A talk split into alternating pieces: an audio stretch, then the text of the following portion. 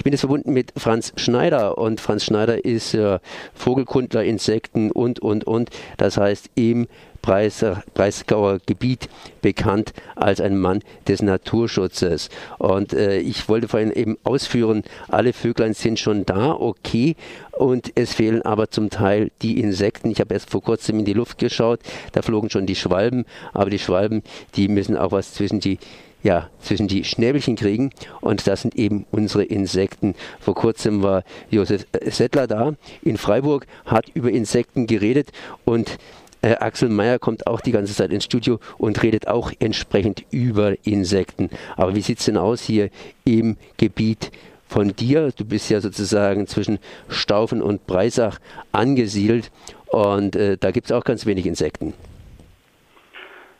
Ja, äh, ganz wenig ist vielleicht nicht ganz richtig.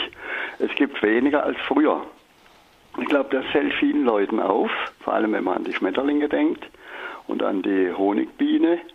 Aber es gibt ja noch viele andere Insekten und das ist ganz unterschiedlich. Also es gibt äh, Insektengruppen, die gehen sehr stark zurück, wie eben beispielsweise die Wildbienen.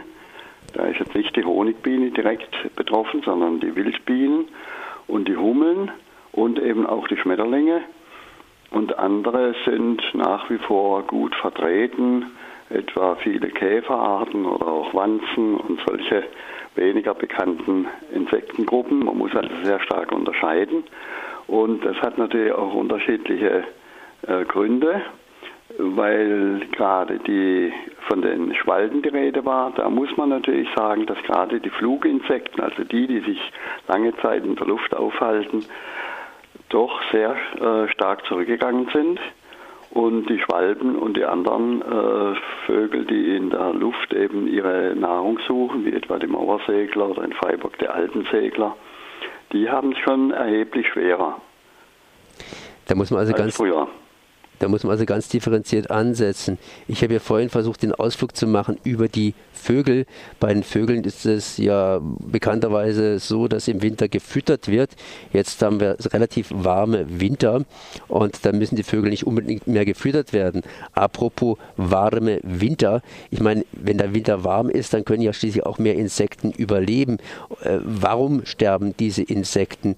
Das heißt, äh, warum gibt es relativ wenig Insekten heute? Ja, das hat sicher eine ganze Menge von Gründen. Und da wird ja immer die Landwirtschaft völlig zu Recht als an erster Stelle genannt. Die Landwirtschaft ist ja in einem Großteil der ganzen, des ganzen äh, Gebietes von Europa beziehungsweise gerade auch von Deutschland tätig. Das heißt, sie hat einen großen Einfluss auf riesige Flächen. Und wenn da natürlich nicht naturverträglich oder wenig naturverträglich gearbeitet wird, hat das sofort Auswirkungen auf die Lebewesen, ob Insekten oder auch den Feldhasen oder eben die Vögel. Das heißt, wenn zum Beispiel viele Gifte in der Landschaft sind, wenn viele Pflanzen abbespritzt werden durch die Herbizide, dann haben Insekten kaum noch eine Lebenschance, weil sie keine Futterpflanzen finden. Und das setzt sich dann sofort fort mit der äh, Nahrungsknappheit für äh, viele Vogelarten. Und es sind nicht nur die Vögel, die jetzt in der Luft fliegen, die Insekten fangen, sondern weil viele andere Vogelarten, die sonst sich vielleicht von Sämereien und ähm, anderen ernähren, dann für die Aufzucht der Jungen, vor allem für das Füttern der Jungen, Insekten brauchen. Und das hat dann sehr schnell wieder Auswirkungen, dass im Winter eben viele Vogelarten, die bisher an den Futterhäuschen häufig waren, jetzt gerade im vorletzten Winter 2016, 2017 erschreckend selten zu sehen waren, was dann alle möglichen Gründe hatte. Aber das zeigt, und das ist für viele Leute zum ersten Mal wirklich so richtig aufgefallen, dass uns der stumme Frühling droht, wie es die Rachel Carson schon 1900 in den 60er Jahren in Amerika beschrieben hat, wo die Drosseln, die Wanderdrosseln und viele andere Vögel tot vom Vogel, äh, von den äh, Bäumen fielen, weil äh, Unmengen von DDT damals, diesem ersten äh, Pestizid, was äh, in die Schlagzeilen kam, eben vergiftet wurden.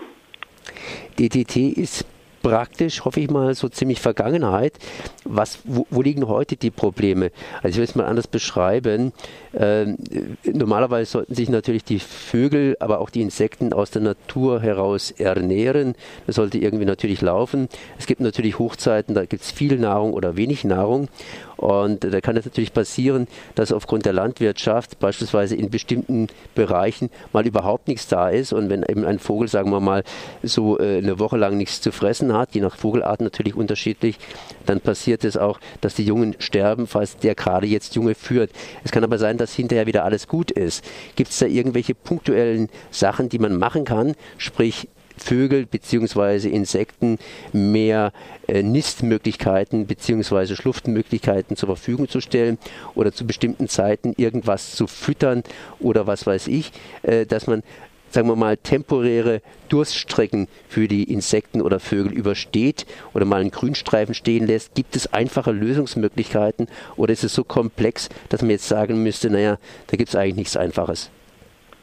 Es ist sehr komplex, ganz klar, weil die Ursachen ja komplex sind, sind auch die Auswirkungen entsprechend komplex.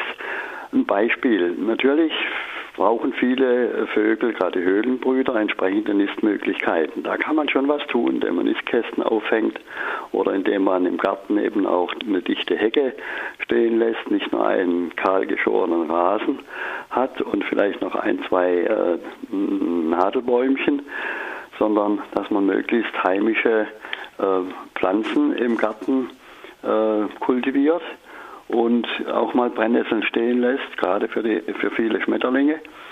Und auf der anderen Seite ist es schon so, dass viele äh, Vogelarten wirklich Durststrecken haben. Natürlich der Winter, da ist das Füttern absolut sinnvoll. Wenn man es richtig macht, dann können da viele Vögel die besonders kalten Tage und Nächte überstehen. Es wird ja häufig darüber auch diskutiert, soll man jetzt auch im Sommer füttern, weil es vielleicht zu wenig Insekten gibt. Da bin ich noch etwas äh, skeptisch. Wir wollen ja keine Haustiere äh, oder ähm, Hausgeflügel haben bei den Wildvögeln. Aber wenn es im Sommer mal längere Zeit kühle und nasse äh, Perioden gibt, da ist es sicher sinnvoll, auch mal den Vögeln was anzubieten. Aber da müsste es dann auch Futter sein, nicht nur Körner. Das finden sie schon eher, sondern eben Insektennahrung. Das gibt ja heute alles Mögliche zu kaufen, also getrocknete Insekten, zum Beispiel Mehlwürmer, da in diesen Nahrungs... Ähm, Teilen dann zu finden ist für die Vögel. Aber generell würde ich das eigentlich nicht befürworten. Viel wichtiger ist, dass man eben die Landschaft beziehungsweise eben auch die äh, Gärten so gestaltet, dass die Vögel genug Nistmöglichkeiten und genug Nahrungsmöglichkeiten haben. Das ist grundsätzlich viel besser als jetzt mit viel Futter da versuchen, die Vögel äh, hochzupäppeln, was auf Dauer nicht äh, gelingen wird und auch nicht gut ist. Nochmal die Frage präzise gestellt, gibt es irgendwie sozusagen eine Engstelle, die auf jeden Fall beseitigt werden müsste und die sehr, sehr viel bringen würde? Ja, das sind mehrere Engstellen. Also einmal wesentlich weniger Gift in der Landwirtschaft zu verwenden, das ist an vielen Stellen möglich mit zum Teil etwas größerem Aufwand für die Landwirte, der dann aber auch von der Allgemeinheit ausgeglichen werden müsste. Das heißt, wir Verbraucher sind da natürlich auch mit beteiligt.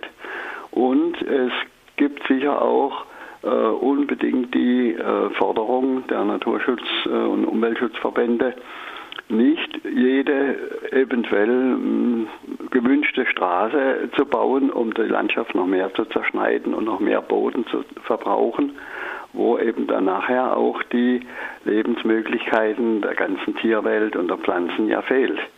Also es sind viele große Bereiche, die man ähm, da ansprechen muss. Beispielsweise diese äh, Ausgleichsmaßnahmen, die überall ja jetzt gefordert sind, wenn irgendein Baugebiet entsteht oder eine Straße gebaut wird oder sonst was in die Landschaft eingegriffen wird. Aber diese Ausgleichsmöglichkeiten, die bringen oft ganz wenig. Man kann ja den Boden nicht vermehren. Wenn man an einer Stelle nun drei Hektar unter Asphalt äh, versteckt, wo soll ich dann drei Hektar neuen Boden als Ausgleichsmaßnahme finden? Das ist völlig unmöglich. Da werden dann ein paar Bäumchen gepflanzt, vielleicht auch ein kleiner Teich angelegt oder ein paar Hecken angelegt. Aber das sind keine wirklichen Ersatz- und Ausgleichsmaßnahmen für die vielen Eingriffe, die die letzten Jahrzehnte und auch in der Gegenwart dauernd äh, vorgenommen werden.